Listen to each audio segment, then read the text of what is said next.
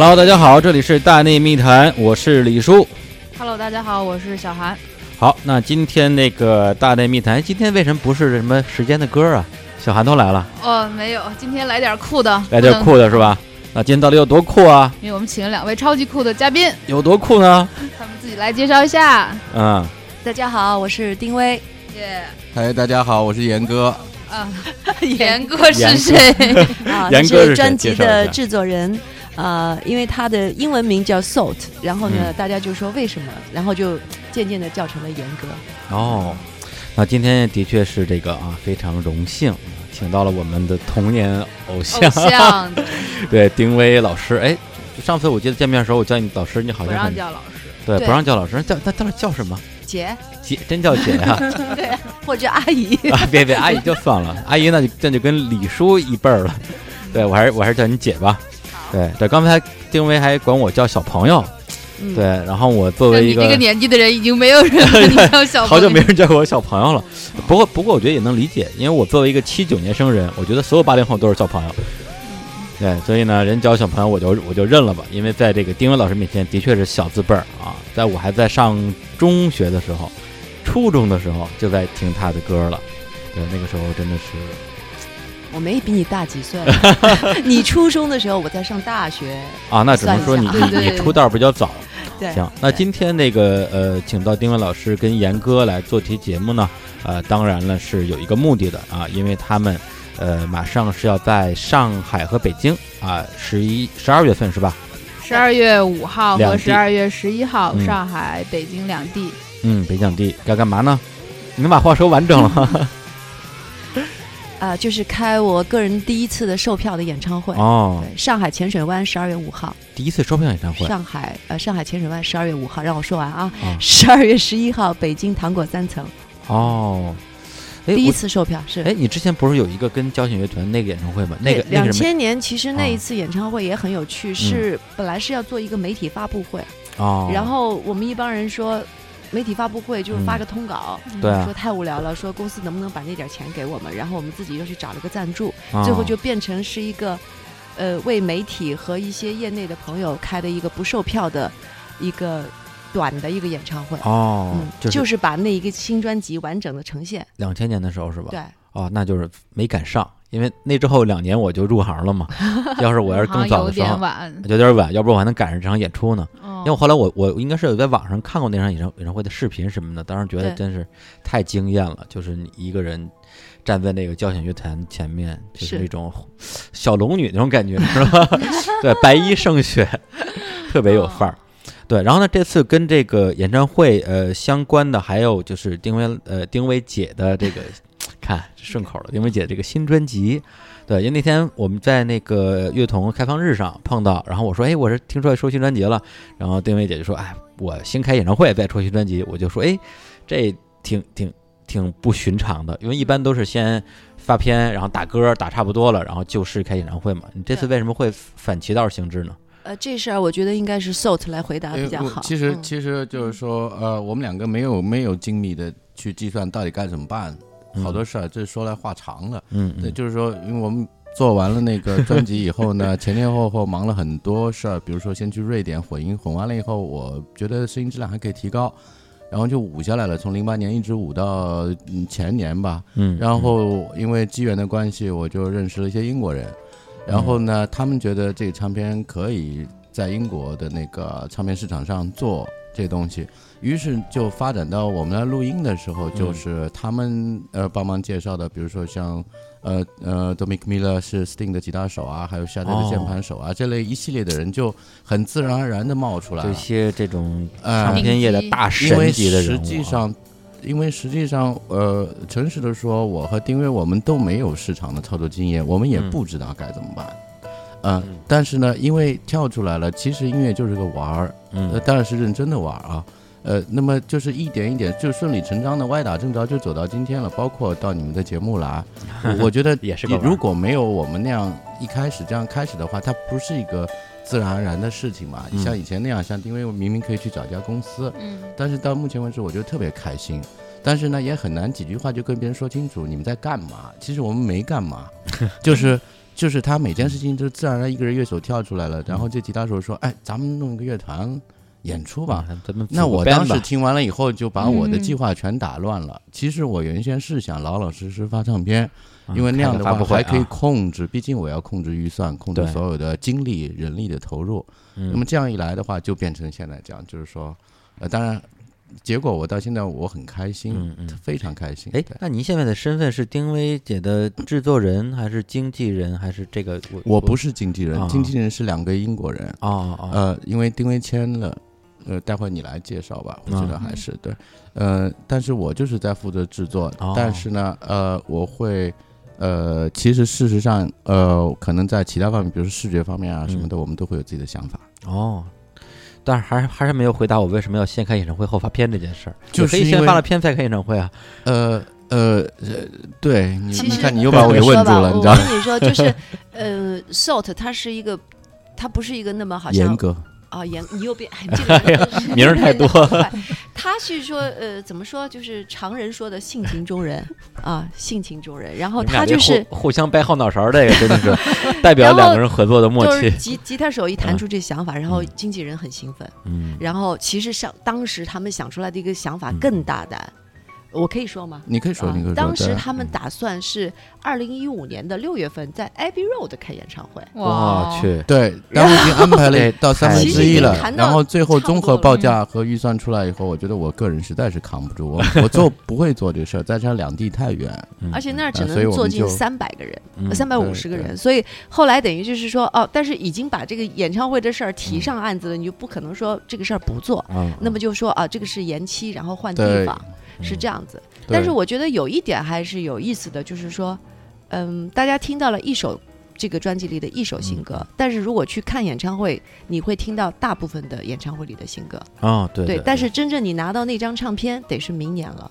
而且演唱会的版本一定会跟专辑的版本还是有区别的，所以这两个版本应该是各自有各自的好，所以我觉得你说到这个的话，我挺好玩的。我插一下你的话，就是说，实际上我们是一直在做，像是在做创作，嗯因为我每次听见这种被打乱的次序的话，我就会很兴奋。你比如说，这些乐手我是没办法完全让他们按照乐谱的谱面来做的，所以在演唱会上面，就是说大家现在在宣传的明年的专辑，实际上跟这个演唱会的专辑的演奏内容是有巨大的差异的。对，但它能完肯定逃不出因为原始的那个框架。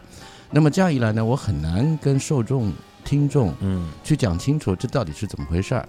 但是简单描绘就变成就是说，呃，这次有至少六首新专辑的东西是以一个现场版的方式，以后被录下来了以后是截然不同的更新专辑。嗯，所以我那这场演唱会本身会会会录这个视频或者音频吗？会啊，那个哦乐视会在十一号的时候直播。哦，然后他们会有视频和音频团，音频团队是我们的，嗯音频团队是我们请了一个主工程师，他们叫呃 F O H，就是，但是他是他是常年给那个 Pink Floyd 和哦，Kate Kate Bush，Bush 做现场，所以今天是听到了好多很熟悉的，对，所以就是说我很幸运的是，嗯。我们很幸运的是，就是说能够自然而然的碰到这一帮人，我就觉嗯。得呃就应该跟他们在一起，嗯，把这个东西先玩起来。反正我个人建议是，这场演会的视频和音频一定要有一个留档。那，为什么呢？因为一般情况之下，比如说你先你先发片，大家已经很熟悉一个版本，演唱会啪一下一个大反转，大家会觉得很 surprise。但是你在演唱会，大家第一次听，就是就是大家也不知道专辑什么样，所以第一次听的时候，其实一切都是新的。但是如果你这个东西没有一个一个留档，大家只是在现场听了一遍的话，等他听专辑的时候，他可能已经不记得现场那个版本是什么样的了。你说他他没有比较的机会。所以我说我这边其实有点错乱的，其实我 没有想法，我只有制作愿望。嗯，就是说我把这个这事先干下来。那么好在现在是一个网络时代，就是说你一直飘在网上，嗯，那以后大家会有一个愉快的判断或者什么。对对，这个事情我觉得反正是挺挺屌的，也挺大胆的，因为呃，在比如说在自己的个人演唱会上，一般的歌手。尽管他是都都愿意唱新歌嘛，但是唱新歌，特别唱没有发表过的新歌，实际上是一个没有那么讨好的事儿。对对，因为第这首歌可能再牛逼，也也很难说第一次就让人让人疯狂，或者让人激起自己的很多个人的回忆。因为很多人去听演唱会，他其实听的不是歌，听自己去了。对当想当年我听这首歌的时候，我在干嘛干嘛干嘛。结果新歌实际上这种这种共鸣是没有的。嗯，这样的话，其实对大家来讲接受反而会有一点点门槛。嗯，嗯但是这个是这样，就是聊一下我嗯今年夏天，比如说第一次跟丁薇和 Sal 的团队去嗯合作去听这些歌，当时还是在他们的工作室里，是嗯一个类似工程文件，这个东西导不出来，嗯只能上他们他们那工作室里听去。啊对，对然后我们就一首歌一首歌的这样去过，而且是在那个很好的那个棚里面。哦，我想起当时时你那个我有去邀请邀请我我没去。我我我我去非洲了，去非洲了，啊啊！然后就很很惊艳，嗯。就真的就是很有很感性的词，就是说嗯。你会觉得你的汗毛都竖起来了，因为它相当于是用了非常好的一个制作，然后它的音乐风格特别的层次特别的多，然后它表达的那个情感也也也让人觉得嗯，就是非常的受震撼。就是我因为这么多年，其实自打做开始做这种唱片推广啊嗯。什么东西，其实一直在做独立音乐这一块儿，但独立音乐在我的印象里，民谣也好，其他也好，嗯。大家还都是比较偏。作坊式的、DIY 式的，就是编曲很简单，然后大家主要听歌词儿，走个心，嗯，就就这个东西，而且你个试听会这个形式，我觉得本身也也很嗯。很很很古典。因为我还在十年前，我还做做媒体的时候，偶尔也会被邀请说来个试听会，对。但是你想想，得什么人什么样的人才有胆儿请媒体去、去把这张专辑可能整个听一遍？因为很多，如果你专辑本身不够优秀的话，大家根本听不了一半儿就就已经颓了。嗯，然后这反正我们听完就觉得非常抓人，觉得头皮发麻。嗯我说哇，我真的是很多年没有听过这样的嗯作品。那咱然后就们说这么多，先来一首吧。哎，对，来，小航先给大家来一首这个丁薇姐刚刚发布的新专辑里的第一首歌，对，叫《流浪者之歌》。嗯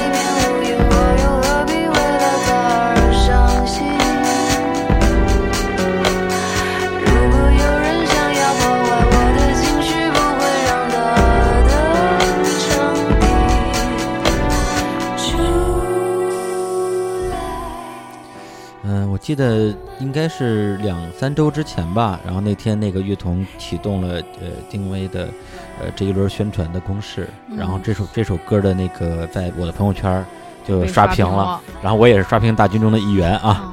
对，然后第一次听这首歌的时候，我感觉真的是还蛮惊艳的，我觉得跟我之前的印象中丁薇真的是有挺大的一个区别和不同，就是更就是它的那个质感会比之前更更冷一点儿。嗯，然后他的歌词，我觉得也有很多之前我没有读到过的意象。那这部分，其实我更想听这个丁薇姐自己来讲解一下这首歌的一个创作背后的故事。呃，其实这个歌，我觉得是从那个第一句歌词嗯和那个旋律开始的。嗯我也不知道为什么怎么就有的时候创作是没有原原因的，只是嗯我把这个感觉记录下来。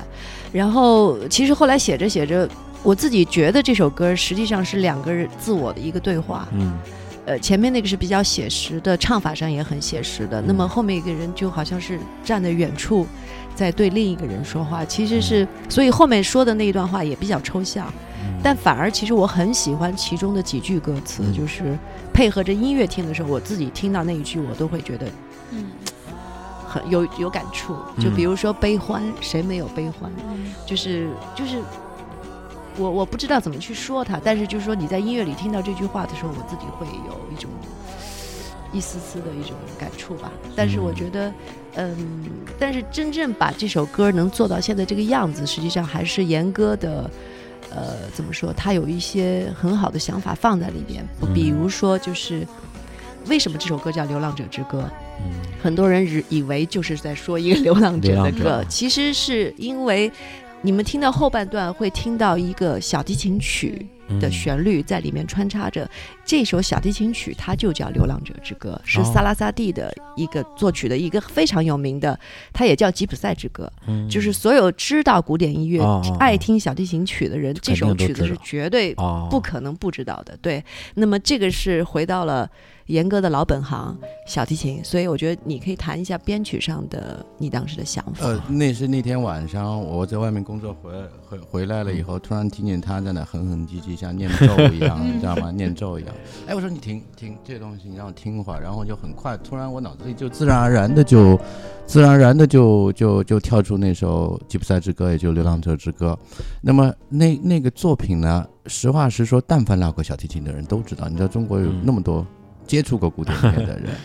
呃，我为什么会把这个东西强行的，就是加在这个它的一个非常呃当代的、很现代的一个旋律，这都称不上是一首、嗯、流行歌，嗯就是说潜潜潜意识上面对吧？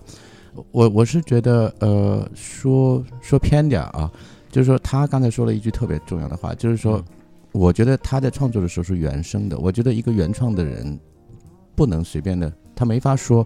我是怎么开始我的创作？自然而然的原生的东西。嗯但从制作的角度来说，我更喜欢的是比较理性的方式去理解和诠释。你比如说感情，呃，这首歌播出了以后，我们也听见一些反应，人家说这现在的风格偏冷，很中性。嗯那我倒蛮喜欢的。为什么这样想呢？因为我觉得，比如说我们做了好好几年为影视剧做音乐，嗯我觉得有的时候我甚至于敏感到，我觉得我在帮一些错的观念在煽情。呃，这个是可能 我的年龄也到了的关系，就是说，呃，原生的东西它必然是流露出真挚的感情的，嗯但是你怎么样去呈现它的时候，是要有方式方法去看待这个定位的感情或者定位的东西，让它变得准确而稳定。因为，呃呃，感情这个东西怎么说呢？在很多的时候，如果是嗯没有没有一个对自身的感情的再一次的理解，通过比如说过几年啊，一个人的人生阅历了以后，你会发现很多的人在今天，呃，非常非常的让我非常的有时候看了我的朋友什么很难过，嗯呃，甚至是一些女性朋友，她们到了一定的年龄以后，她们有很多纠结的东西。那其实是《流浪者之歌》的意思，根本不是说我们是一群流浪者，或者嗯我们很痛苦，不是这样的。它带有一种更大的东西吧，我一下子也说不清楚。对，嗯，来小小韩，小韩，嗯，我听这个歌的时候，当时就觉得哦，前面啊还有那个 trip hop 的东西，后面又有弦乐，就是哎，这个两个东西怎么可能会加到一起？就嗯。没听过这样事儿了，我感觉 对这样式儿的没听过。但是他的歌词就真的像丁薇姐说那样，就嗯比如说啊，那我可能我一个人在这样的一个房间里，我情绪可能会有一些低落，我对着嗯。二对着现在外边的白子湾的夜色，坐拥 CBD 的夜色，看着火火车开火车开过，就我老老这样说，我一在这儿录音，我就会这样说，我就说我对着那个火车，我心里就挺难受的什么的。然后这个时候，这个时候你有另外一个你，就是说你有什么可难受的？你就没法儿，你不值得，对你不值得你去去难受，就是一个感性的你和一个懂得控制的你，就两个人在谁没有悲欢？对，在打架，就有点像紫霞仙子那个感觉，就是你这样，然后又另外一个人来来来扇你的，让你嗯。警醒你，然后这但这个人是是他都是你证明你是在一个自省的一个过程中去往前去走的，然后在这个过程中，你可能经历了无数的内心戏，这些内心戏就通过这种编曲的变化，嗯。通过这种音色的变化，已经波澜壮阔的已经表达出来，但是最后非常冷的告诉你，对，包括你刚才小杨，你刚刚说的，你马上跳出来的，你看就跟 MV 嗯。索取的那个素材是一样的。你说你白子湾窗外是一个图片，下面的火车是一个图片，嗯。你把这些碎片式的东西放在一起的时候，实际上你没有跟别人讲一个你的爱情故事，对。但是你可以，其实我觉得人的记忆，我说的理性就是这个意思，就是说在记忆在创作的时候，你只需要呃呃节点性的给别人图片，对。嗯。然后有一个空间出来了以后，每个人会找到自己的故事。这个是在我们在比如说在视觉创作上也想做的，并不想跟别人顺拐的说，就不要拍一个传统的 MV，嗯。呃，一男孩爱上了一女孩，一女孩又怎么着了，然后嗯。一个故事就就千篇一律。那是刘若英。哦。嗯，那个今天咱们我觉得特别幸运，除了可以这个呃听到丁薇姐的一些新歌之外呢，其实上我也非常想聊一聊当年我们还作为一个听众，然后听到可能还在上大学时候的丁薇啊，那个时候还不是姐，哎，这不是，而且刚才刚不是刚才我一直想想说一句，就你真的越来越年轻了。啊，妖怪吗？啊，不是不是，就就感觉，因为对，因为我我记得最后一次见你还是在，呃，你发《亲爱的丁薇》那一张的时候，当时在那个索尼呃不 B M 对 BMG BMG 的办公室，然后嗯采访你，对，那时候觉得这个这个姑娘挺酷的，然后就是那那种感觉，但可能那时候我我小崽儿吧，但现在我看到的时候，觉发现你其实整个人状态比那个时候我印象中要放松很多，呃，包括你你你说的没错，对吧是这样的，嗯包括你的很多表情，其实我不恭敬的说，我觉得是特别小女孩的那种表情，哦，对。只要只要不是那种恶心的表情，对，所以我所以我特想叫你小薇。小别这样，别任谢叔性起来别这样，别这样啊！行行，那那我搂着点儿。对，所以呢，我还是想就是呃，由刚才这首歌，然后我们来一起回顾一下啊，就嗯当年我们听到的那个那时候的丁薇对她长成什么样子？对那一片花的乐长成定位，对那时候是什么样子的？对，反正我第一次听呃，哎，女孩也碎重奏就马格那个版，跟你自己专辑是哪哪个前哪个后来着？呃，我给马格写的那首《前》，那更早是吧？因为那个是在东方时空的九五新歌吧，好像是九五年，那个时候我觉得这个，当然好像是黄小茂在负责那个那个栏目，对吧？是的，是的，对，就他在那个时候就在为中国流行音乐的这个这个历史进程做出巨大的贡献。因为那时候我好多的歌，包括一些可能现在听来有点过时的，什么黄歌选啊，什么黄鹤响、九妹啊、春水流啊，就是，但是它代表中国九四新生代那一代中国原创艺人的那种那种旺盛的生命力。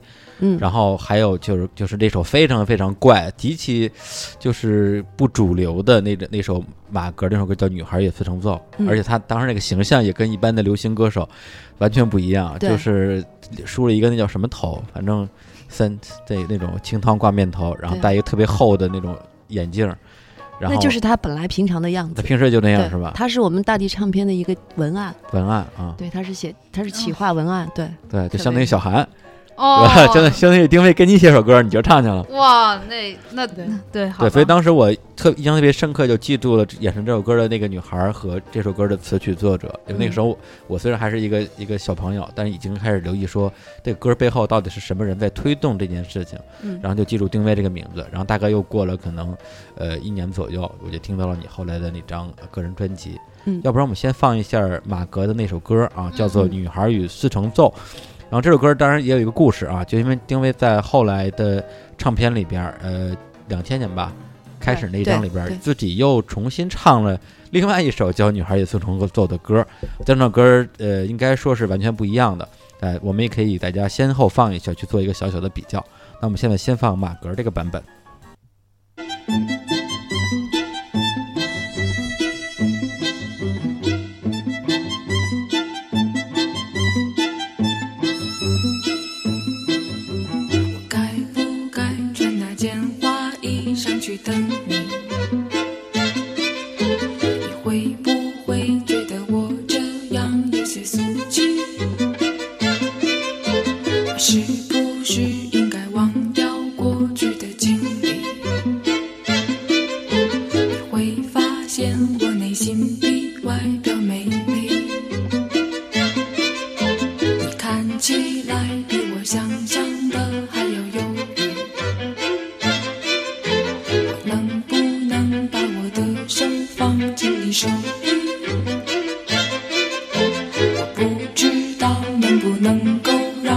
结束。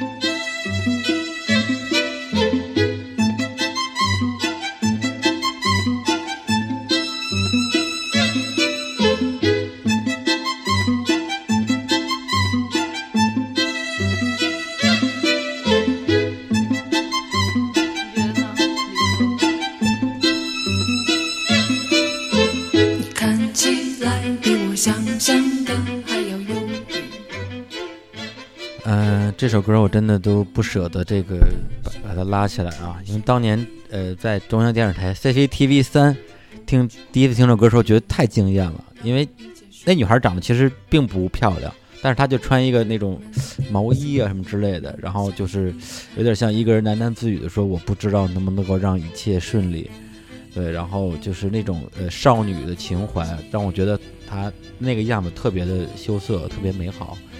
呃，所以小韩，你这首歌我是吗？你 觉得？你也穿一毛衣来，对，还戴一眼镜儿。对对对对。那当时给马格写这首歌是什么样的一个一个背景？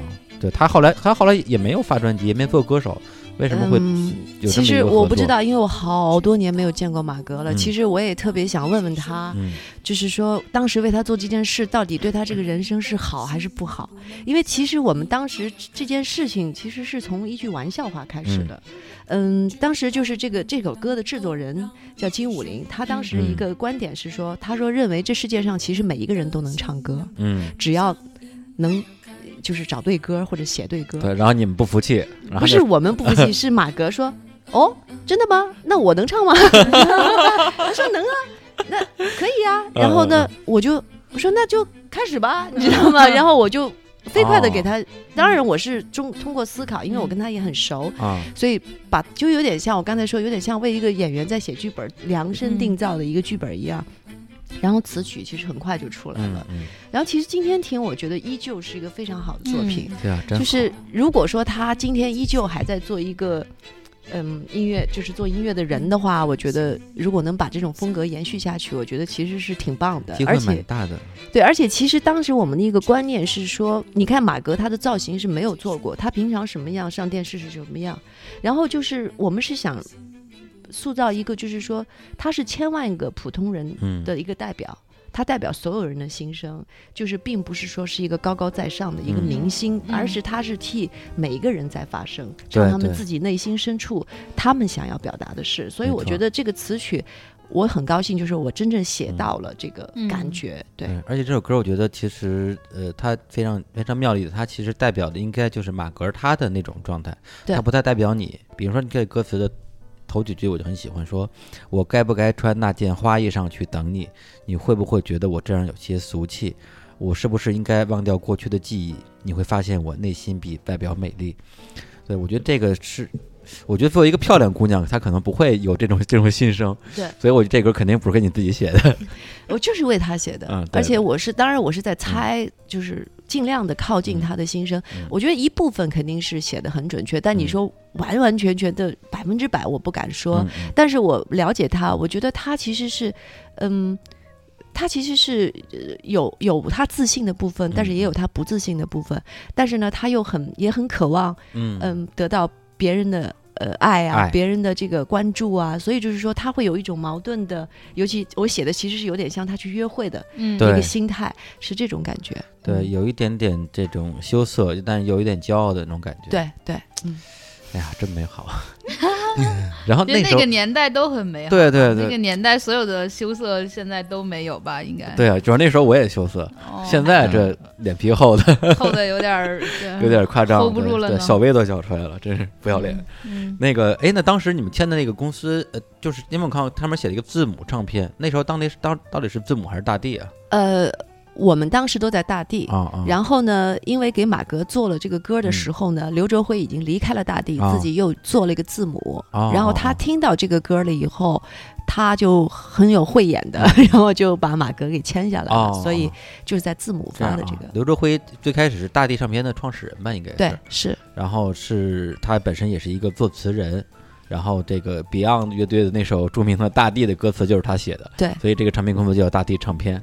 对。对，然后呢，后来就是你在大当时大地的签约歌手，我记得，呃，除了你之外，还有包括像金武林，他本身既是制作人，然后也出过专辑，嗯。呃，还有陈进啊，嗯。就是大家口中的大进，嗯，对，那个时候也他他好像出过两张专辑为大地，第一张是红头绳，第二张雾气里的昆虫。是是是，对，都很嗯难听，别这样，是真很难听。嗯。对，还有好多大地，其实当时最有名的歌手是像李玲玉啊、艾静啊、井冈山啊啊情时代，爱静我知道。潘劲东啊，潘劲东哦，有对对对。很多很多，就是当时他有很多呃有名的歌手在大地，对，啊，那当时其实也相当于中国流行音乐坛的一家这种巨头级的公司，是。是吧？而且大地最最赚钱的应该就是那个校园民谣系列啊，是啊是啊，一一二三嗯，然后把你这么一个其实就是挺不校园风格的一个人也装进唱了两首歌吧？一首一首。啊上班族吧，上班族后来我等于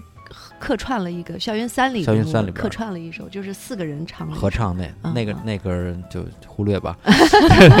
对，因为因为我觉得校园校园一是很经典的，二就差一点，三我就没听几遍吧。对，而且一里边山坡那首歌居然居然是什么矮大金老师 非常青涩的一首作品。那首歌其实很怪，它既不像高晓松写的歌，也不像就是你会唱的歌。对，它而且在校园民谣里叫上班族，这上班族写上班之后的一些东西，就挺有意思的。那就那就是关于那个校园民谣那个时代，你还有什么就是比较有有意思的记忆吗？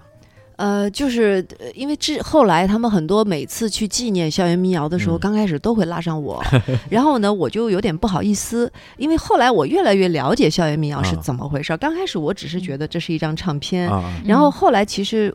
我认为，实际上它就是当时北京高校的嗯。这一波，像高晓松啊，像那个金高晓松啊，对。高晓松、就是沈庆、沈庆东、金立、陆学军儿这帮对，其实他是这一波他们呃他们的主要的好的作品的一嗯个、一个一个体现。对，那么我呢，当时会参与的原因，第一是因为我签了大地了，当然，那么大家觉得你还没有发唱片，嗯你先参与一张唱片的录制，先露个脸吧。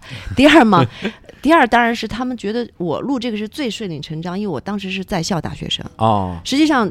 老狼什么都已经不是大学生，了是吗？对老王那时候他们觉得身份好像在中关村那儿上班呢，就是身份上他们觉得，哎，你是真正的大嗯学生，你你来唱你来唱是上班族吧正常？的。嗯，没有没有，上班族是我自己选的。哦，当时我也不知道哪根筋搭错了，哎就是 他给了我好几首歌，啊，然后我我当时可能处于叛逆期吧，嗯就老不想选那个容易的，也不想选流浪歌手的什么的，就是总之选来选去，最后选了一口这个上班族，嗯嗯。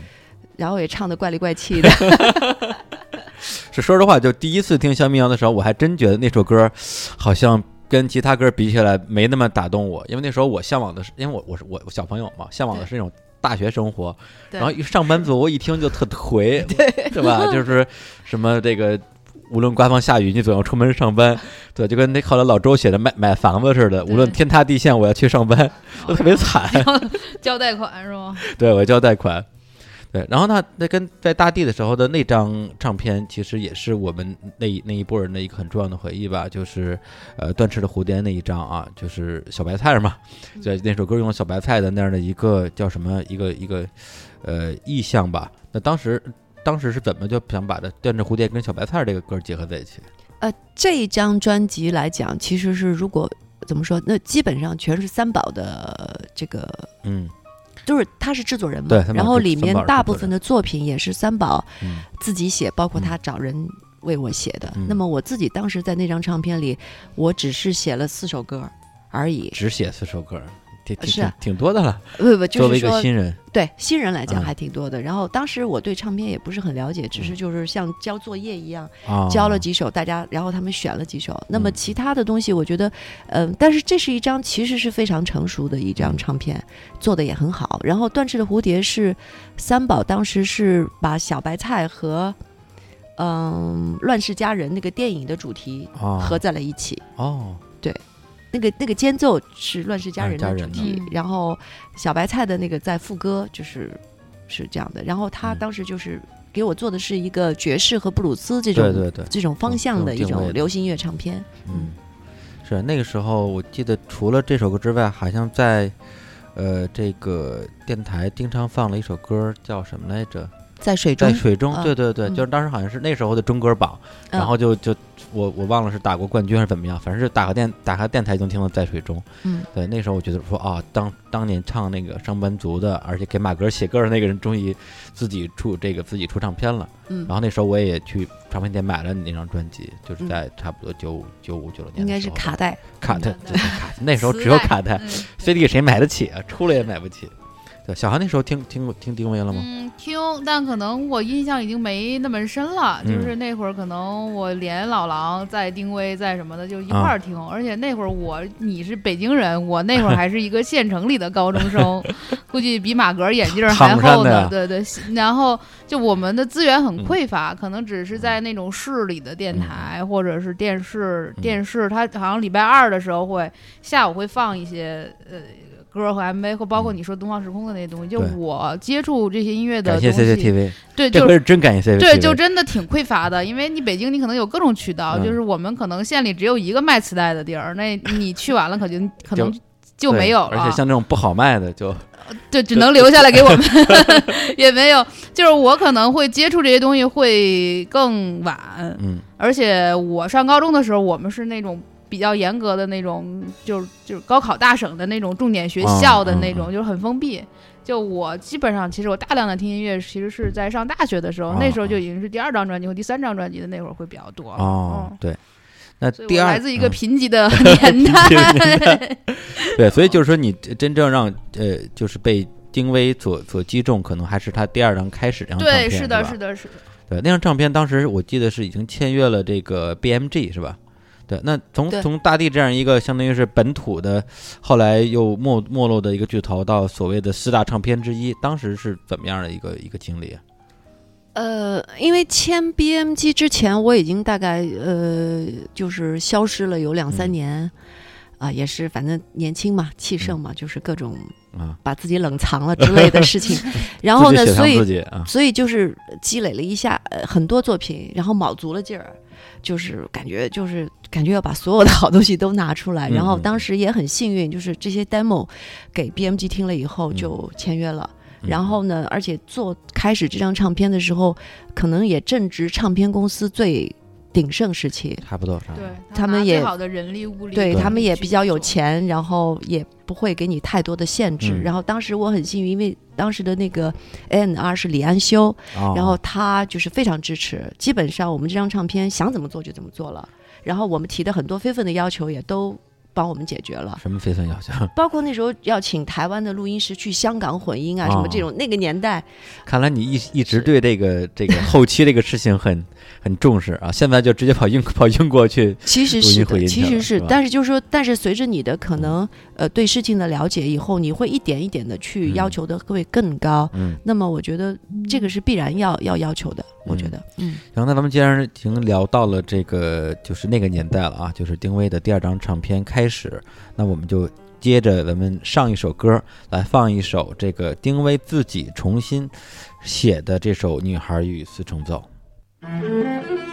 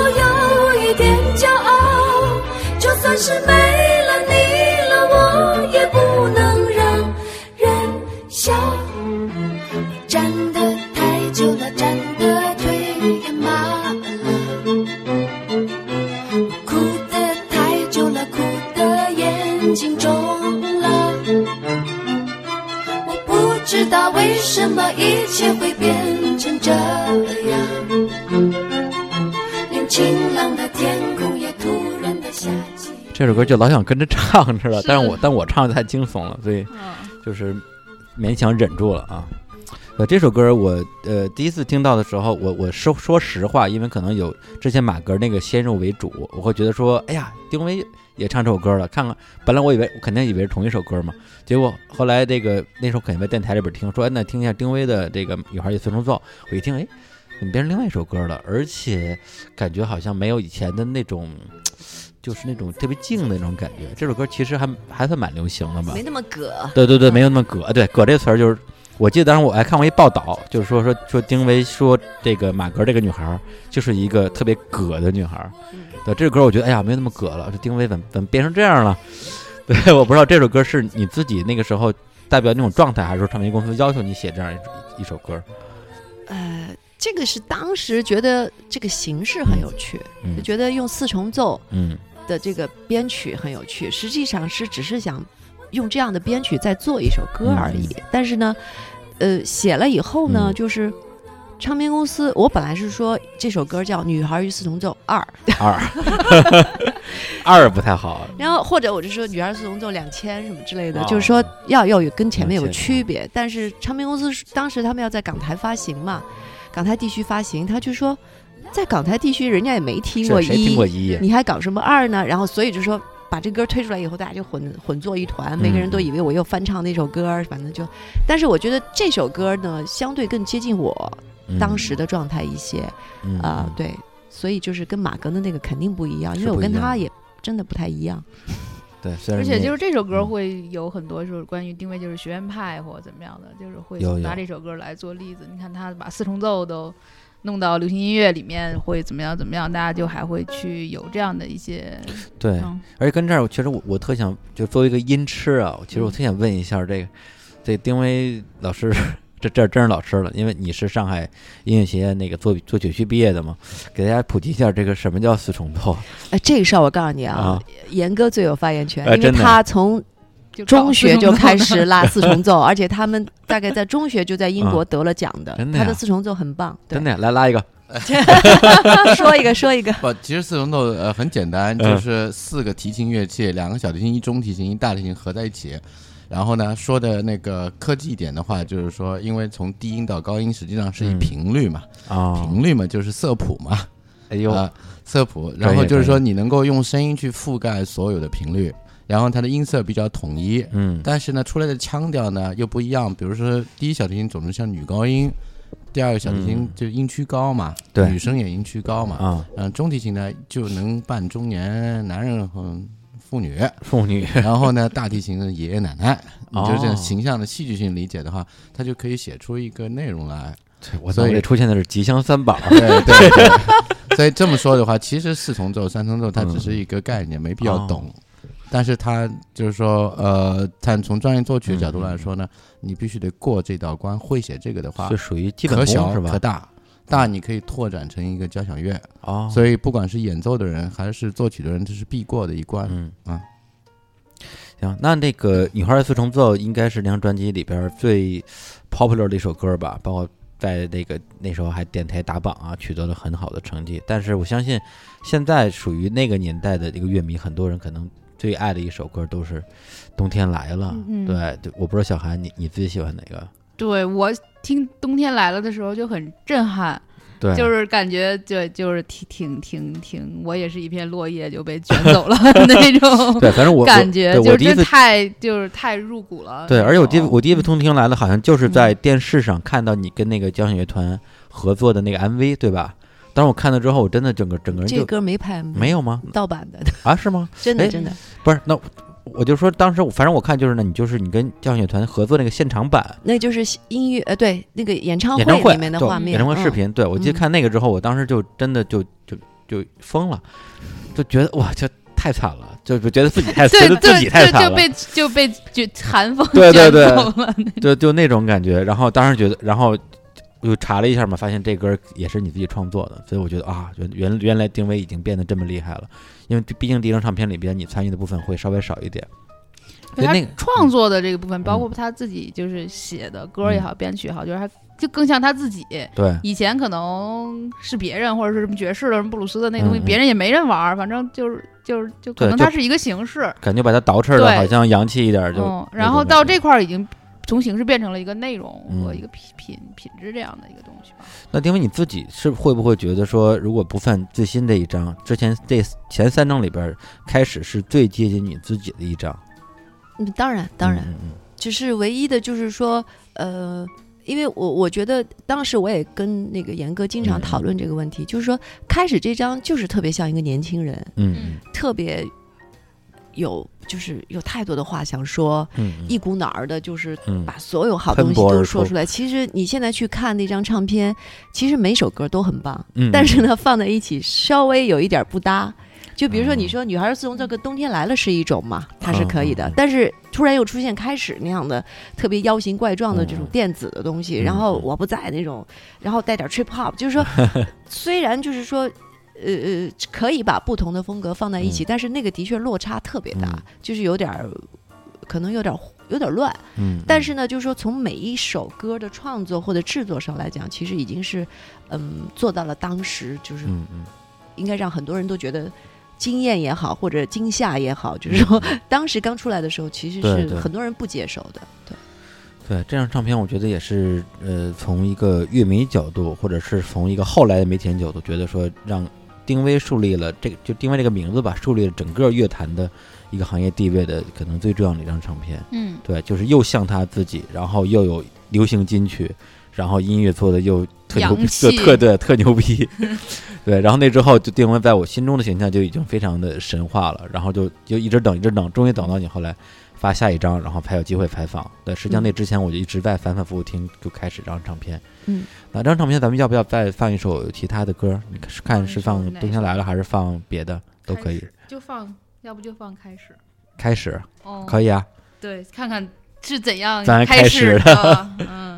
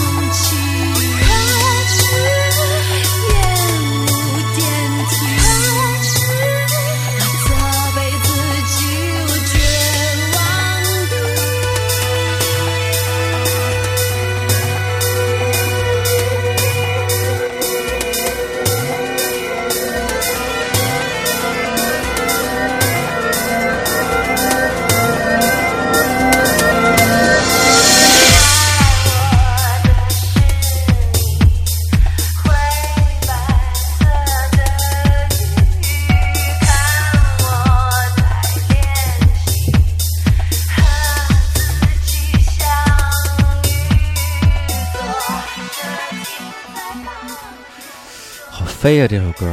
其实现在听，我觉得就是肯定是不过时了，对而且还会，反而让我觉得这首依然是一首很超前的作品。如果放到今天来讲的话，现在在国内，我觉得做这种风格音乐的，应该说流行歌手都非常非常少。哦，是，我觉得现在大家好像就是为了完成一个活儿完成一个嗯活儿，就很少去做那种特别新的冒险嗯和尝试。但是在那个年代，大家是非常乐于去做这种冒险和。是，然后我也就接着刚才上次说，就是说你问我第一章我为什么没感觉，弄这章的时候我可能就已经开始上大学了，然后我自己去，呃，在兰州那个时候开始就听大量的摇滚乐，就开始买打口袋，就你听的那个东西就已经变成西方最经典的东西，然后但你嗯国内同时就有像丁薇这样的东西，你觉得你时代根本就没有错觉，那我国外听东西也很好，就国内听东西也挺好，但它不是一个七十年代和呃两千年初的那样的一个概念。对对，但是你现在再想，我现在我也不听打口袋了，就是我嗯国外的东西我听的也少了，我现在中国的也基本都变成南山南了，就感觉时代 别别退别别步了。对，你看现在哎依然可以马迪会骂我吗？啊。嗯，好吧，嗯，然后在这个开始这张唱片之后，隔了几年呀、你那个亲爱的那张是四年吧，四年啊，这个还算是一个比较正常的发片节奏。然后出了亲爱的丁薇那一张，然后呢，呃，也有了另外一首打榜金曲啊，这个再见我爱你。然后我们之前我爱你，再见，对，我们节目里还说这个梗，跟朴树那首我爱你再见正好同时打榜同时打榜啊，在各各大排行榜都是第一、第二、第一、第二。我觉得那帮 DJ 吧，其实也诚心，他们也觉得这东西特好玩儿，所以一定要这歌挨着。我觉得这个，而且那那首歌可能是我我认为你所有歌里边最最接近 pop 风格的一首，就是它可能跟之前，它甚至比我我那个女孩也曾能奏，可能在流行这条路上会走得更远一点儿。说老实话，这张唱片我肯定没有像开始那么喜欢，尽管嗯也听了不少遍嘛。但是因为这张唱片，我就非常有幸，终于有机会跟丁薇做了一次采访，然后聊什么，其实我也不记得了，我也是我也做过，我我记得我做过，但他都不记得我做过了，我更不记得我做过了那种。嗯，对，上年纪了。就我唯一记得就是可能跟跟丁薇聊一聊李泉什么的，因为你俩不是大学时候是同学吗？我们俩小学开始就啊是一个学校的。哦哦哦，对对，反正那时候好像李泉那那左右是不是也有什么发片和演唱会之类。然后我就跟李泉聊丁薇，跟丁薇聊在在聊聊李泉，就找话题嘛。嗯然后那个时候就觉得说，哎，看这个这个丁薇这个歌手，他除了音乐部分之外，其实还蛮还算蛮健谈的，嗯是吧？就留下了挺美好的一个回忆。然后呢，呃，记得我当时还说，我说那就是特别期待，其实你后边的作品什么之类的。嗯结果一屏屏幕一黑，十就十年后，这个我觉得是挺神奇的一个事儿。我不知道当时在那个亲爱那张，当时到到底发生了什么事儿，让你把自己雪藏了十年。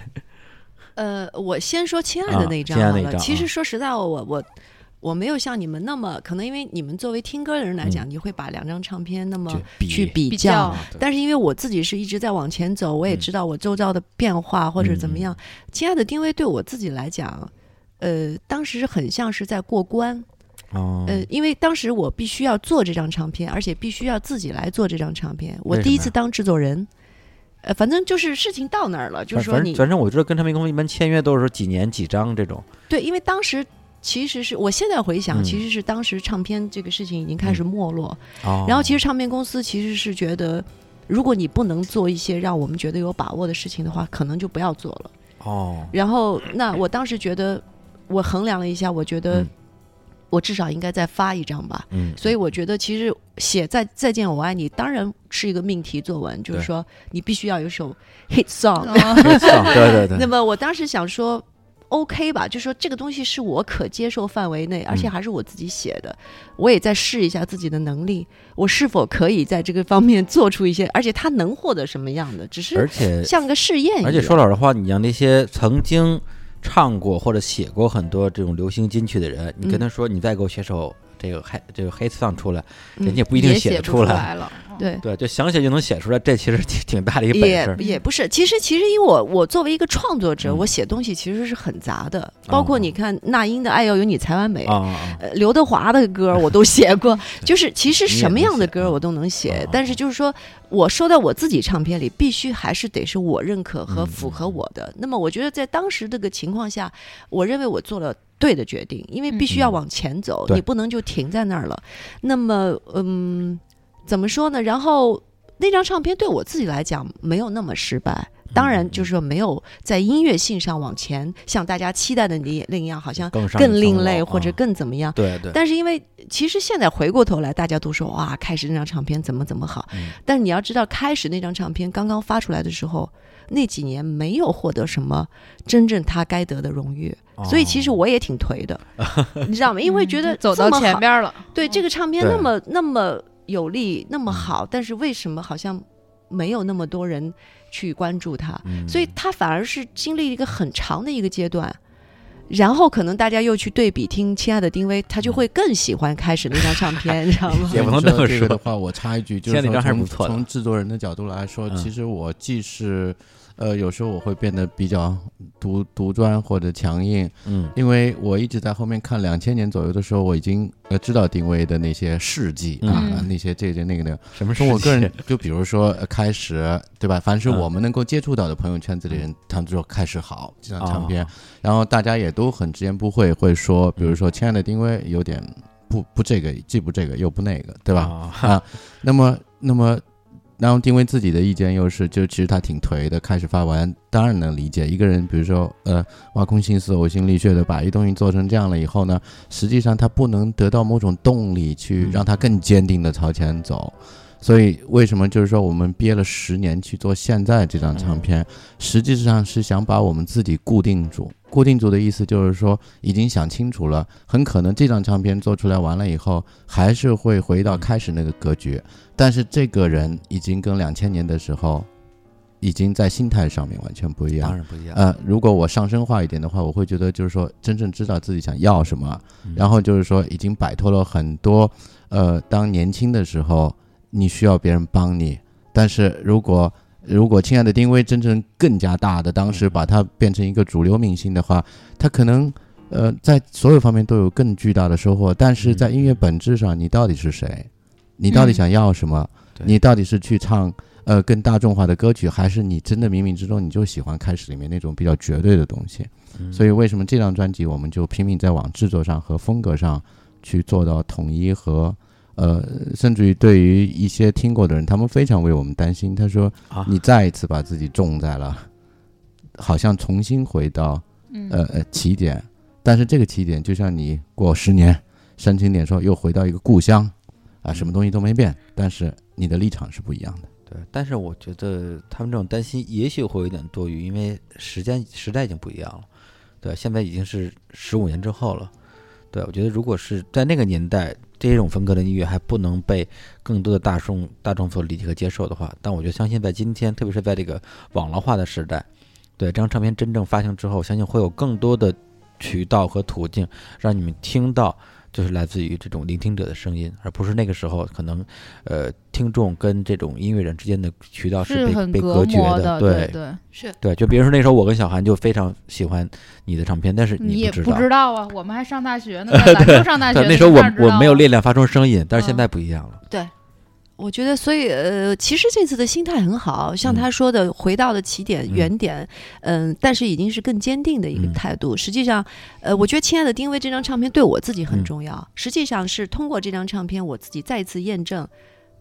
我必须要坚定的去做什么 事情，而不是再去摇摆，嗯，因为我也有年轻的时候嘛，也会被各种各样的声音所影响。对，啊，所有的人带着惋惜的口吻跟你说：“ 你为什么不能曲线救国呢？先商业一下，然后火了以后再怎样怎样呢真是？”我当然也曾经有过丝毫的犹豫，但是现在如果再谁再跟我说这样的话，我已经肯定就完全听都不会听了。嗯。对不会影响你了，还真是对其实刚才你先，其实我觉得旁观者永远是站着说话不腰疼的。对，包包括比如说你出了，比如你出了《亲爱的丁丁薇》，说我说，哎呀，你应该像开始那张一样坚持自己。那如果你出了那张跟开始一样，我说，哎呀，你应该曲线救国。变化，对，你就曲线救国。对就就反正好话都是话都是我们说了。对对，就是我觉得到最后其实就像那个呃那个哎叫严格，严哥，哎呀严哥。严哥说：“对，刚刚严哥说说那个丁薇频频点头啊，我觉得真的是现在更清楚自己想要的东西是什么，这是一个最重要的。而且他不仅想要，他有能力做到。嗯，就这点，就是很多人，比如说他眼高手低，嗯。但是他我想要一个那范儿的，但他做出来特 low，就是他们是就是我想要这样，我不仅做到这样，还把这样做到了极致，我觉得这一点太棒了。我打断你一下啊，但是其实嗯。我想说什么？其实通过《亲爱的丁薇》那一张唱片，我又明白了一件事儿：嗯。我不是全能的，哦，我必须要有，就跟我一样有才华的人跟我一起合作，才能做出好的东西。而那张也是你自己唯一一张那张是我自己做的，所以就就没有做到最好。但是，所以我就说我觉得像严哥加入了以嗯后，实际上这张唱片，现在这张新的即将要发的唱片，才有可能变成嗯好像我们去期待的样子。如果是完全我自己做，我没有这个把握。虽然原创都是我，但是嗯我觉得制作、编曲这些东西太重要了。不是说你只能你说你弄出一个 demo，好像这个东西就多么惊艳，不可能。对，是。那我们也聊了这么多，那就放一首这个《亲爱的丁薇》这张唱片里面的，也是同名歌曲吧，其实都挺好听呃，的，就挺好听的，不是？别瞎说。对呀、来放一首这首《亲爱的》。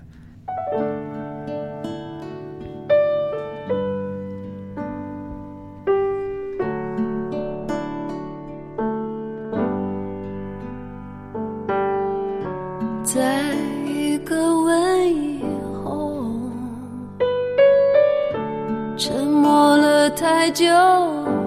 哦，爱像蒸发的空气。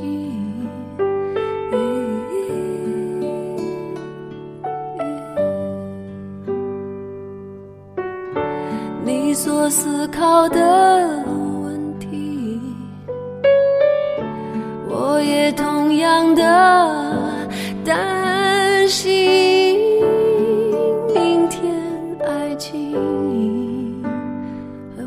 着吗？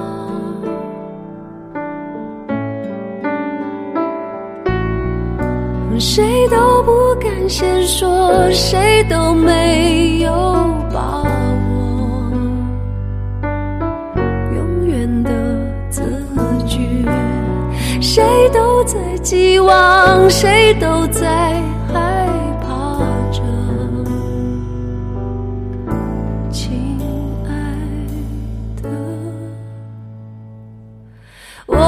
解你心。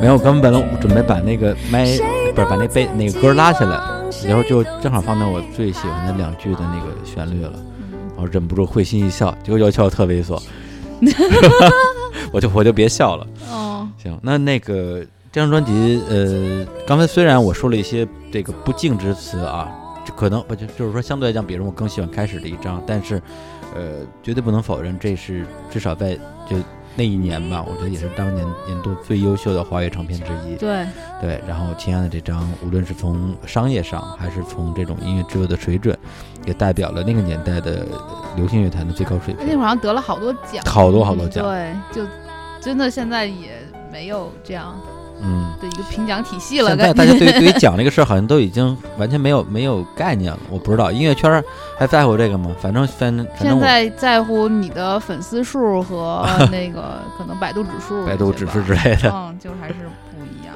对，刚才然后嗯啊，，你说就放到这个，刚才也聊到，就是关于新的演唱会，嗯这个歌会有一个非常全新的一个版本。哎呦嗯，就是你觉得它当年可能是偏流行的，对吗？啊，那我们会用另外的形式，这就是现场的魅力去展现它。哎呀，那真的剧透一下吧，真的去现场去 来，听我。来剧透，我来剧透，这是我最兴奋的点，哎就是说，哎呦这是我的工作部，分。严哥终于兴奋起来了，聊到那个这聊聊未来啊。对，里面两位英国人，对吧？这是在现场他会来重新来诠释这个。那么我们的工作方式，我们只给他 key 和一些和声的，就是嗯啊规制框架。所以钢琴这首歌里面是吉他和钢琴，所以所以是说吉他就是 Sting 的那个吉他手。呃，待会儿我们可以放一首他的歌，让大家一听就知道是谁了。嗯然后钢琴是那个键盘是 Sade 的键盘手，所以我我坚信他们两个会把这首歌完全完全的嗯忠实的去做到音乐性，但是是完全不一样的气质。嗯，对，那这块儿其实我倒是想先多了解一下这个严哥啊，严哥这位，看上去好神秘。对啊，世外高人的赶脚，对。然后刚才在那个放歌间隙的时候，丁薇又爆了一个料，说这个十岁那年便已见过你，对，你们到底是怎样的孽缘 那其实其其实其实特别简单，因为我们在一个学校呃上学啊一起长大的，发呃就相当于青梅竹马是吧？呃，还真不算，还真不算，就是集体生活吧。啊，集体生活，呃，这是有不同的。对我们那时候初中男孩嘛，就天天就也在外面操场上踢球踢球。啊啊啊，然后每个周末的时候会看见一小女孩青黄不接的啊，青黄不就是还还是还是小色，对，面有菜色，然后头巨大，对吧？提着俩热水瓶，老是在远处走来走去，就是我说这谁呀、这因为中学里面不会有特别小的小孩啊出现嘛，都管得很严的。他他比你小小几岁是吧？小四岁嘛，啊我说这这谁啊？啊然后旁边就有人说，哎，嗯，丁雷的妹妹。哦，我说行啊，好，知道了，就是！你是这样。这丁雷是丁薇的姐姐是吧？对啊你跟我是跟他姐姐同班嘛，啊你所以啊他就有机会溜到大呃中学的校园里来。他那他姐姐是你青梅竹马哎，因为学校会让 姐妹姐妹那个可以互相，就是说允许他们互相周末见面。那时候是哦管得很严的哦，啊、所以他就每周六呢被他姐姐给他姐姐当差，就是然后姐来姐姐去玩儿，送然后热热水是吧 所以他就负责就照料生活啊。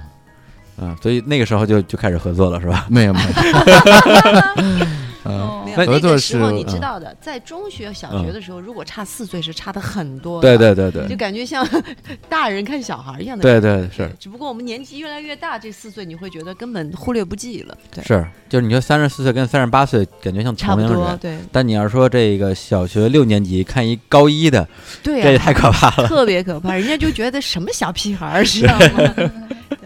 对，那你们真正开始就是有有音乐上的合作，就就是从《亲爱丁薇》这里边儿这张唱这张唱片是吧？对。对，从这个唱片实际上我们已经开始接触，因为因为呃有一些机会我们可以互相看见，嗯然后都在北京嘛，因为、呃有时候偶尔会见面，然后主要是呃我是一直是比较古典嗯虽然我我就是身在曹营心在什么 看对对，哦我就搞着我的古典音乐，我总觉得什么地方不太对，不太符合我的性格，就是说它不够开放。你是在哪搞古典音乐？我在中国团里，是吗？啊？啊，你说你说在哪儿搞古典音乐啊，对你是在学校当老师啊、我给你是在团稍微介绍啊一下，啊？严哥呢是上海音乐学院附中毕业了以后公派去苏联，当时还叫苏联，我操！去苏联莫斯科音乐学院留学，然后他在苏联前前后后待了九年，我靠！然后之后呢，他又就是去他自己去意大利啊、法国啊、哦什么，他比赛啊、学习啊、生活在那边，直到一九九六年，他被中央音乐学院啊，召唤，受到祖国的召唤回国 当教授，下一代了。当教授。所以他就是后来一直哦是专业学院的小提琴教授。哦，我，我肃然起敬啊！哎呀妈哦呀！来，严严哥，再咱们好好聊聊行，了，对 对，然后就被我拉下水。被拉下水不是被他拉下水，就是说，我觉得我自己的性格里面有块东西，我总觉得就是说，你如果多接触，嗯嗯嗯嗯，自己喜欢的，跟自己本职工作没有关系的事情，总是阴差阳错的会有巨大的回报。嗯呃呃，所以就是我呃一直是对流行音乐是很感兴趣的。嗯。那么在在在苏联的时候呢，我那个时候宿舍里面有各种呃共产就是体系的不同的这种南美什么再远的地方都有，啊，所以他们会带来各自的对流行音乐和本土的民民间音乐的理解。对然后因因为是年轻人呢，所以呢又耍的特别时髦。嗯呃比如你比如说我我我最好的朋友里面有有南美的，什么玻利维亚的，什么巴西的，哎，然后你想想看，巴西人搞音乐是什么样的？热情然后奔放啊！然后还有斯拉夫的，南斯拉夫人实际上很有才，然后还有英国人嗯啊、在那个时候偶尔会有英国人，对英国人，然后英国人很牛逼，就是说他就是带来整套的原装的唱片，然后我们就在旁边很垂涎嘛。但是英国人跑到苏联去，不会被被这呃个偶尔他们会允许孩子们就是来啊，呃，作为一个交流吧。啊然后他们就是我们住在一宿舍里面，嗯那晚上干嘛呢？就是肯定不会再搞古典音乐，因啊为年轻人嘛，再找个机会传在一起，对吧？摇摇滚互相一下瞅，呃然后互相蹭在一起玩儿。然后就是他们有一个乐团，啊，我呢就负责就是说买单，啊因为当时中国学生照那是很有钱的。以后下次节目再细说，哎，对对对，不是我这非常有钱。我我我真的可以可以约你专门咱们聊聊一期你的这个苏联流我浪的怪诞啊的。怪诞的消失的历史，因为这个国家已经消失了嘛，啊，对对对，有时候在我记忆里面，我会觉得很恍惚，啊，因为你的人生经历里面有一块东西，实际上是给我种下了一个巨大的不现实的呃果子因素嗯。在我的内心和气质和和就是心理状态上面。对然后有时候你就会觉得你像被切了一刀一样，因为这段东西彻底没了。嗯本质上说，你可以否定你自己，就是说你获得的价值观是不是？你想，我是那个年代生的，在中国的时候已经有这个价值观，然后到苏联是更强的一个体系价值为。共产主义而奋斗吗？咱还是拉回来说音乐。啊 行，这咱们奇形怪状开一期节目啊，对，那帮奇形怪状的朋友呢，嗯他就晚上，比如说，呃，大家大学生了嘛，已经就是把城里所有犄角旮旯也买不到什么好酒，就是很破的各种一像药一样的酒，大家就买回来了，哎，喝到一半了以后，你会听见什么南美音乐、莫扎特呃的因素、甲壳虫、Queen，呃、呃嗯 Pink Floyd，它可以混搭在一起，一直在那玩，精彩之极。当时我们没有像现在这么好的器材啊什么的，什么苹果啊什么，你就可以直接录的，真是才华横溢。所以我觉得就是说，其实搞音乐就是。要有越多的朋友，嗯大家喜欢同样一件事情，然后传在一起，千万不能怕呃，就是说说先要定性，呃我觉得就是这这个东西是先不定性，先撒开了玩儿，然后最后出来的东西肯定会特别好。嗯所以呢，我从那时候就养成一习惯，就是说我不怕做错事儿，嗯在在工作，就是说在自己喜欢的这个创作上面，你得先敢于走到越极限越好。然后呢，如果你有一定的背景对音乐的理解，嗯，你自然会最后会拉回来。对对，对，但你要这么说的话，那我觉得虽然你说你不怕做错事儿，但我觉得你还是在音乐方面非常的较劲或者谨慎的一个状态吧，否则他你说唱片也不会录两你是怎么遍，知道的，对吧？听这个东西听出来的，对吧？是吧？这个是你说到点了，所以为什么我有时候会更疯狂的想让自己撒出去？因为我受到的教育是从古典体系的，嗯他怎么着都会把我抓回来。就像你爹妈，如果你处在这类家庭，你再叛逆，你没过三十岁，突然有一天你想走着路，你想，哎，我的背影怎么就跟我的爹一样怂一样？比如说那种老了就在往前走，你觉得特怪，我想摆脱这个，但是你我说怂不太恭敬啊，嗯，但那意思就是你走着走着恍惚，突然一恍惚，你觉得我就是我爹。有有有，对吧？我也是过了三十岁之后也会这个种感觉就是不是贬义的啊，但是我就觉得像我妈感慨吧，对，就是感慨吧。就是你一对种时候，你觉得呃我的存在价值在哪？嗯，比如说啊，年轻的时候你不觉得，浑然不觉得，所以这个正是就是说，我觉得是一样的东西。嗯嗯对，哎，聊出人生新境界了。是来来来，咱咱们咱往搂回音乐吧，因为刚才顿时把你们大内密谈的气氛给搞了比较就是把逼格搞上去了，对逼格搞上去了，嗯对啊。然后那个，因为咱们一开场的时候，其实就已经预告过，就是呃，从丁薇的新的专辑到这场演唱会，这两两场演唱会里边都会出现一些这个在欧美流行乐界属于呃大神级的这些音乐人的加盟。那我其实特好奇，是你怎么把这些人搞到手的？就怎么跟他们就就这个达成这种合作的？我真没搞。呃，我只说 三三三步。第一嗯步是我当时我们有了经纪人以后，我就是很简单。呃，英国人很冷静，他说嗯你的音乐很好，我是说定位的嗯啊，呃丁薇的音乐，呃，我说这个音乐很好，我可以帮你做这个，我可以帮你联络和就是推出去嗯你想要的人，但是他们是不是愿意做，他们会决定的，谁都没有办法去劝说或者怎么做。然后呢，我就非常坚定，因为我死活呃以我的那个对音乐的理解吧，嗯我死活盘算计算，我觉得这个音乐应该是一流音乐。从制作人角度来说，那么如果是一个一流素质的音乐的话，它应该被呃西方的这些音乐人接受，并且他们愿意加入这个工作。嗯因为我们也一直在看，比如说英国的每年出来的东西，我觉得整体素质都特别高，有一些非常有个性的东西。但是我们还是可以寄生在这个里面的，因为我想获得最好的制作。那么当把这些东西推送出去了以后，他们就顺理成章的，所有的人大概前前后后，我们有七八个在这个专专辑里面前后工作的人，嗯他们在一周之内都答应了，所以大家都哦很嗨。在去年呃六月份的时候去年六月，啊，对对，二零一四对二零一四年六月份的时候，我们就一年半之前了，对，完成这个这个工作，然后我们十一月份就在伦敦的 Abbey Road 开始录音，第一个人就是 Dominic Miller，嗯。然后他开始录的时候，你说怎么把他们搞到的，对吧？嗯。他来录的时候，他只接了一一个歌，在 Abbey Road，我们准备录一天，哦，结果呢，他呃大概一个小时到一个半小时就录完了。并且他非常喜欢。嗯那么怎么证明他喜欢呢？我其实，在前一天晚上，呃，我还是长了个心眼，我把其他的录音文件都准备好的，哦，全部放在了电脑里面。我就猜到，如果有时间的话，我认为他可能有兴趣会听听别的歌。我并没有指望他，因为合约只是一首。嗯啊然后他那个嗯录完了第一首以后呢，他就直接问我可不可以听一下，我很好奇其他的作品这张专辑是什么样。那我就一阵高兴，我就把第二首歌一放正，中下怀。哎，刚放了两句，他就说行，咱开始录。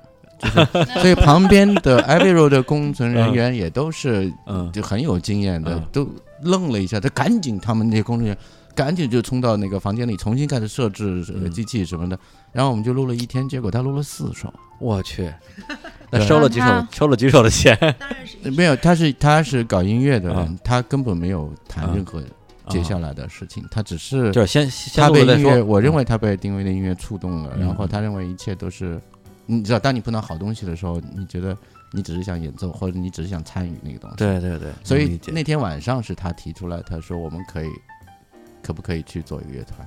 哦，所以就把我的计划全全颠过来了。那我说行，就是说，对，很随性。嗯，那我们就我们要不要来听一首这个刚才介绍的这位音乐人啊，叫什么来着？Dominic Miller，哎呀妈呀，他我们现在放的是 Sting 的啊，一首非常著名的歌最，应该是最红的几首歌之对。一吧？然后这首歌的其实 Dominic Miller 就是参与创作，然后也是吉他的制作对制作和吉他的演奏吉他也是。他弹的对。好，那我们来听一下 Sting 的一首《The Shape of My Heart》。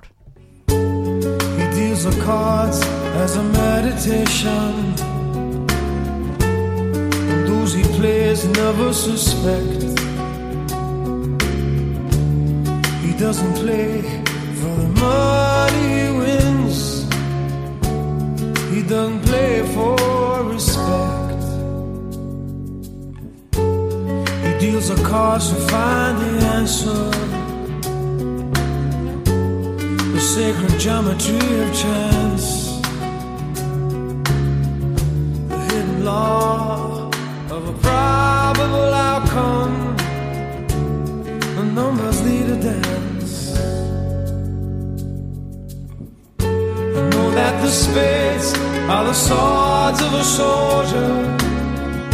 I know that the clubs are weapons of war. I know that diamonds need money for this art, but that's not the shape of my heart.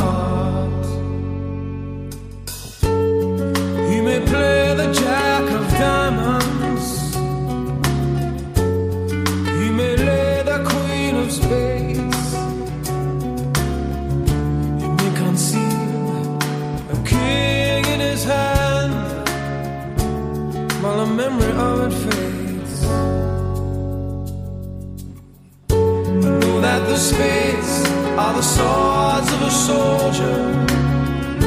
I know that the clubs are weapons of war.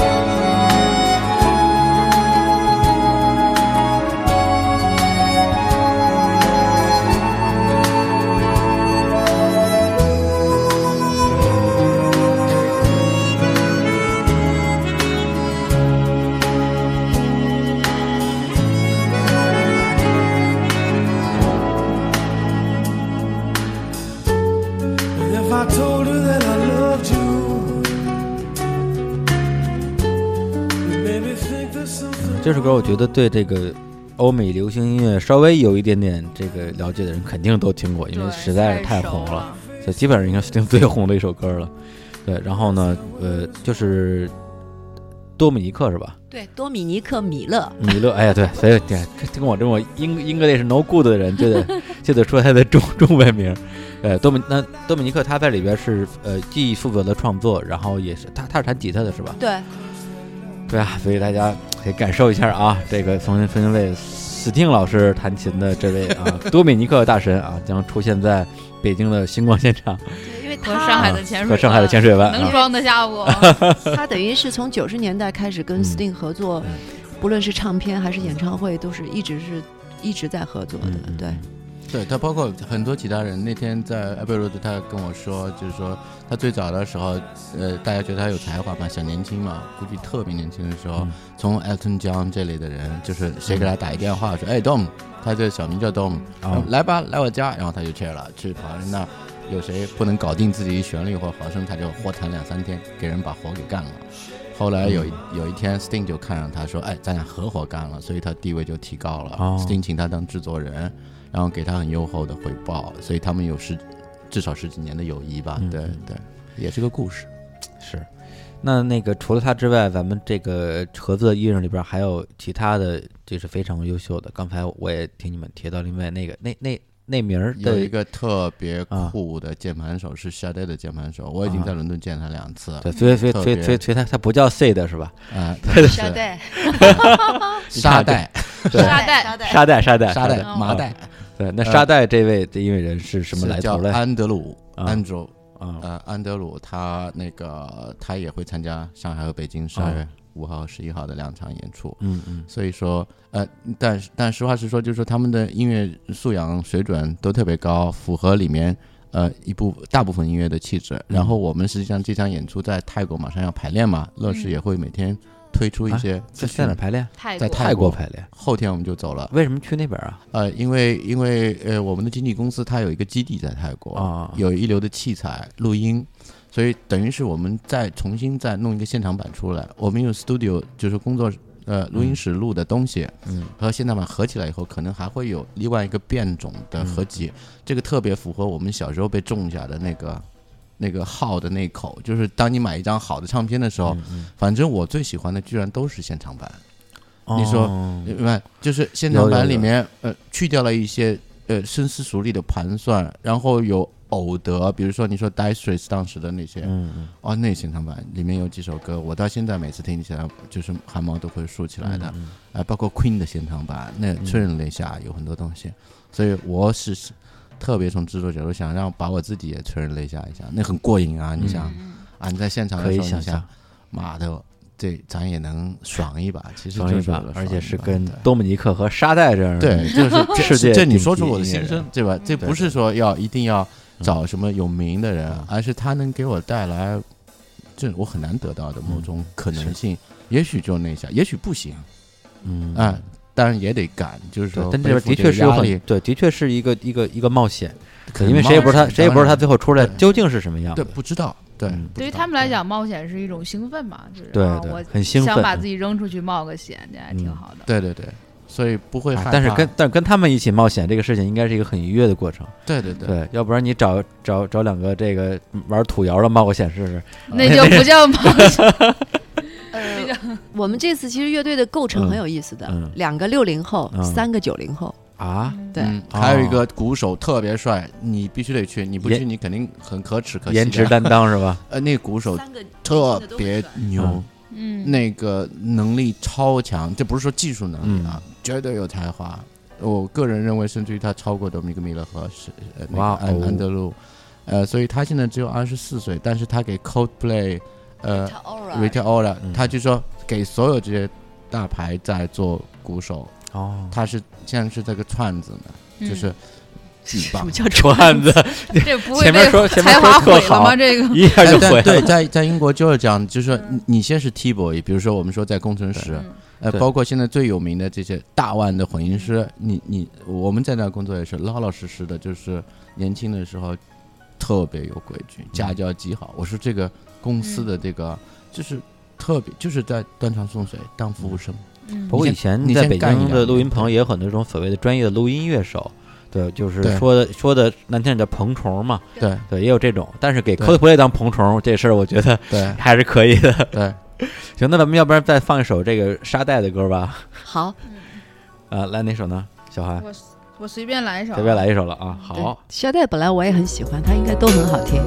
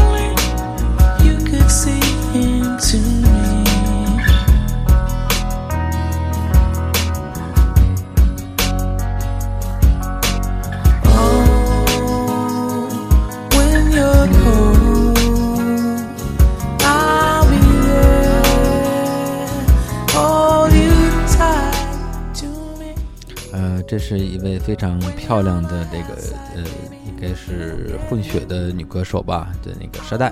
然后呢，这次跟呃丁薇合作的是她的御用键盘手，也是她唱片的制作人 Andrew Hill。对，还这发音对了是吧？对补课补上了。啊哎呀，真不容易。，right，Right，嗯，那个他他是哪国人啊？就是这英国人键。盘手啊，英国人。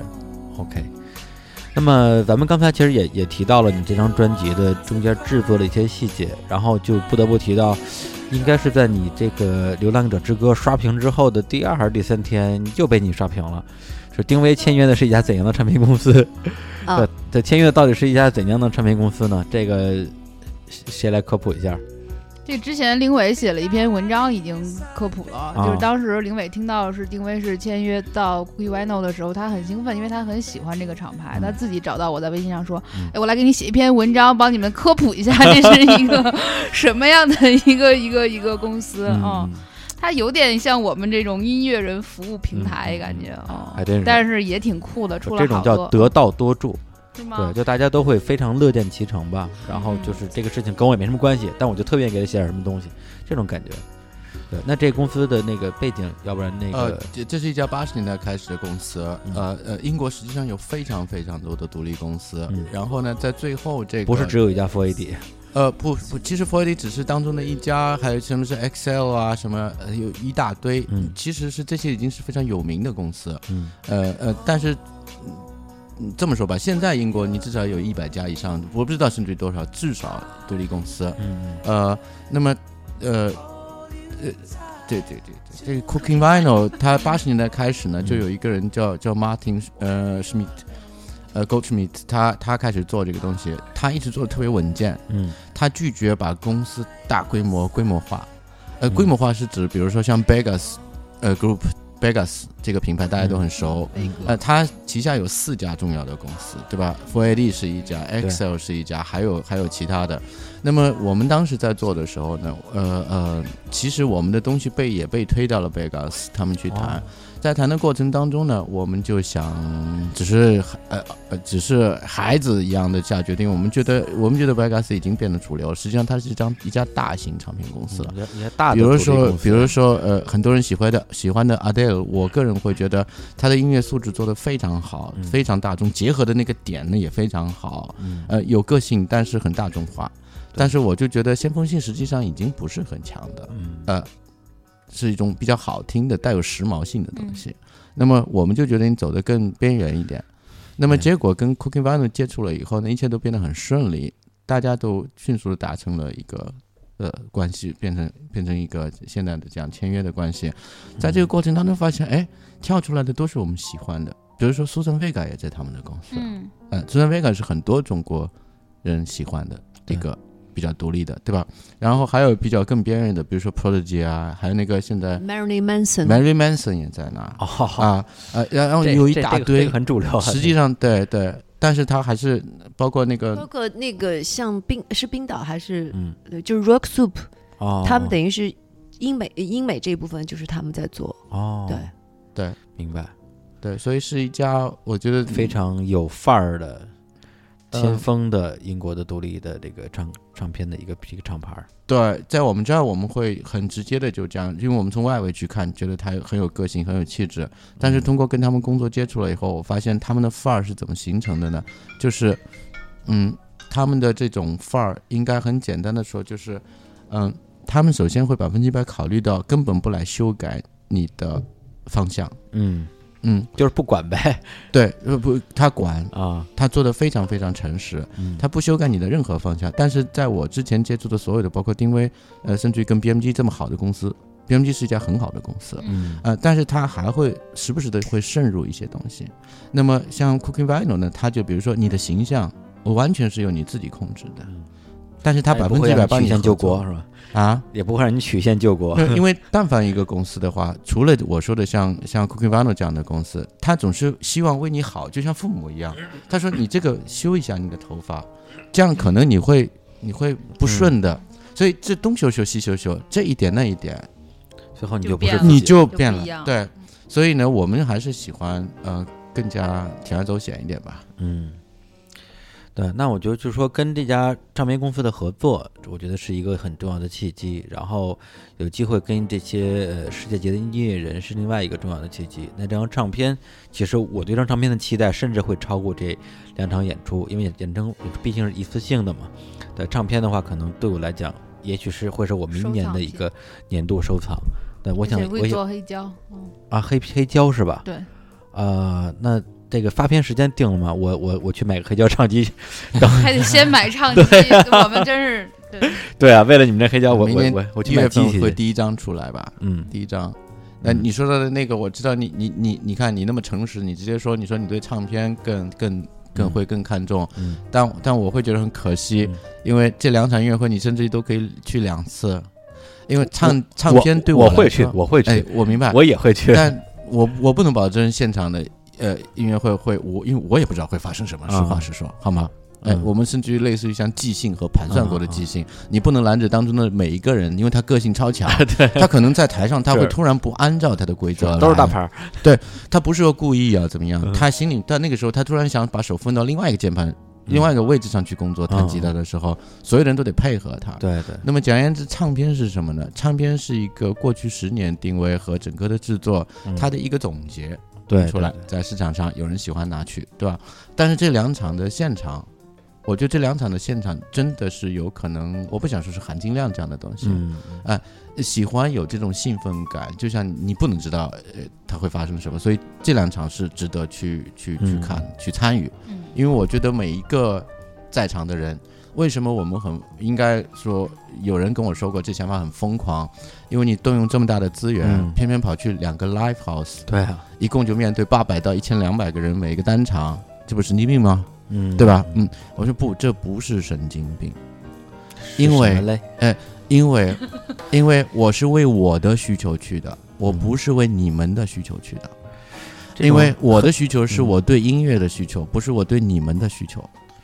所以说，嗯。我要看见的是最后在场上，不管他是谁，我要直接跟这一千两百个站着的人交流，我甚至于冒着失败的危险，但是我不会去做晚会的。嗯因为我不想看见一个遥远的他慕名而来或者什么，我能够互动，所以这些东西说不清楚。对，对，因为之前这个丁薇给人的印象就是就有点，呃，既有古典的成分，然后又有一些就是可能跨时代的，会有一些 trip hop，甚至会有一些感觉有点电的感觉，对，甚至会觉得说也许更适合在剧场那种地方坐着来听，对。但是刚刚听了你描述之后，我觉得，你看我都说话都兴奋。对对对，啊我觉得这个演出变得那么非常期待啊疯到现场大家可以可以抛高起来，对对对不是没有其实可能对，因为我也不想再嗯按照以前那种，我我觉得也够了，就是 什么远远的那种远。远的啊，我觉得这一次依胜雪的，就是其实是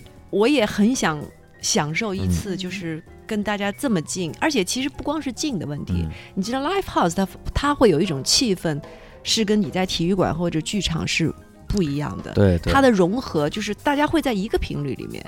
你我感受到什么的时候，其实嗯你立马也能感受到，而不是说你远远的在另外一个音箱的什么一个角落，你可嗯能听到的音量都不一样。我觉得 live house 这一点，而且我们有这么好的调音师，我完嗯全相信，在你们站在场上每一个人，你都会去享受到跟我们听到的一样的音响。那我觉得这个气氛我特别期待，我就觉得。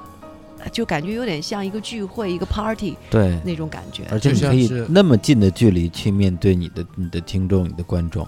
对，而且你你要从价值来判断的话，至今连我自己都不明白为什么我们要下这样一个决定。你说，请这个星球上最好的混音师，也就是说，他能给你带来最好的声音，嗯嗯然后，呃、应该说也是一流的，甚至于说是非常好的，呃，呃，乐手，呃，然后再面对八百到一千两百个人，这是在干嘛？嗯，就是所有人，所有人都问我这是在干嘛，因为我也没法回答。但是我我觉得我们就想这样干，就像是你碰到一个特别好的朋友，音乐嘛，对吧？嗯你想把你最好的东西拿出来给一些个别的人，很少的人，因为一个人你没有能力去把一个东西去给到呃全社会，我我从来没这么想过。对，但是我觉得，所以像 live house 就像回到了我们的真正的，像嗯每个人经常会有的那种想回到特别真实的人生状态的那种，对吧？感情状态。就像我给你一个精心准备的礼物，但是不是所有人都会收到我精心准备的礼物。对的有，道理。我圣诞节不会给你手手工做个蛋糕什么的，但我给你啥也没给另外送过我呀的人对，真是越说越伤心。不，不过咱们说这场这这两场演出啊，我我我只能我只能非常俗的套用一个广告词儿来形容我对这这两场的期待，就是 “very amazing happened” 对，它一定会非常的 amazing，会给你很多的惊喜啊，可能是惊吓，反正一定会让你，一定会让你会让你非常非常的惊你不要可以是 surprise。surprise surprise surprise。OK，那么最后问题来了啊，那么这一两场演出的这个票啊，在哪里可以买到呢？现在只能在乐童买到，但这个东西不是东西啊，这啊档节目播完是不是 POGO 就得 POGO 能买了？炮哥必须得能买，那大麦网现在也有，大麦也有对，大麦能卖了，POGO 怎么能不卖呢？卖，明儿我就把链接给你对啊。你什么时候我什么时候上票，什么时候上节目？别别别，咱们能在这么惊喜的演出和艺术呈现面前摆脱私人恩怨吗没？有没有私人恩怨，我作为你想参与其对，我中，就是对，包括我们乐童，不是说插播广告啊，就是在做整个的这个项目的一个运营的时候，就大家都是带着很高的热情来做，对就是哦这样的一件事儿，哎，我参与里头了，还挺好嘛。，与有荣焉对，对，就 共襄盛举。什么叫共襄盛举？这就叫共襄也不是盛盛举吧，就觉得很就就真的我很有就是嗯很有动力去往前去想一些更好的一些，对吧？表达方式更好的文案，会请一些就是更好的一些人过来跟我一起来做这个项目。大家以每当听到这个事情的时候，我接触目前从开始做这个案子到现在，我觉得每一个人听到之后都会觉得啊很兴奋，我想在这个过程中。呃，做一份工作或者去干嘛？我觉得而且我觉得你现你现在这个状态，跟你之之前做另外一些你没有那么喜欢的项目时候状态是完全不一样，是？吗？真的是，我就不点名了。但是现在你真的是觉得那种说，哎，我能参与这个事情，真的特别特别幸福那种感觉。嗯但是我我特别感谢小韩，真的嗯。是吧？说实在哎话，我我自己没想到，嗯其实我我这个人平常以前按严哥的说法，我是一个悲观的人，嗯所以这么多年其实也一直处在一种那种就像就是好像不知道该怎么使劲儿的状态里。但是这嗯次我觉得从小韩他们公司加入，然后呃接触到的所有的人都给了非常大的鼓励，嗯，呃，所以让我们也会在去做这些疯狂的事情的时候，呃，不犹豫，然后可以特别坚定的往前走。所以我觉得跟这些都是有关系的，所以特别特别特别感谢。哎呀，哎呀，别在这儿走这儿了，放首歌啊结束吧。行行，对，今天我觉得没没有，我我主要觉得今天这是这个也算是老朋友相逢吧。哦，对，虽然这次没有机会像小韩一样啊，跟那个丁薇和杨哥有就这么亲密的一个合作关系，但我觉得借着呃《大内密谈》这样一期节目，然后包括可能 POGO 接会接下来也会为这场演出做一点点贡献，那我觉得这个过程对我来讲也是一个非常难得的经历。嗯，对，然后那最后再来来带来一首我跟小韩都就当年都被 当年 被听卷哭了的一首。的一首这个呃，来自于两千年丁薇开始那张唱片的一首《冬天来了》。其实我还挺想听新歌的，但新歌现在不能放，所以咱们就先回回旧。然后呢，这个新专辑我们二零期待演唱会上听啊，对演演唱演唱会上听，嗯，好吧？行，那就来了一首《冬天来了》，跟大家说再见，嗯，拜拜。拜拜。今天确实挺冷的。拜拜，下次再见。谢谢大家，拜拜，啊，杨哥一定要再来呀、一定来。下一次做什么？苏联，讲苏联。讲苏联。拜拜。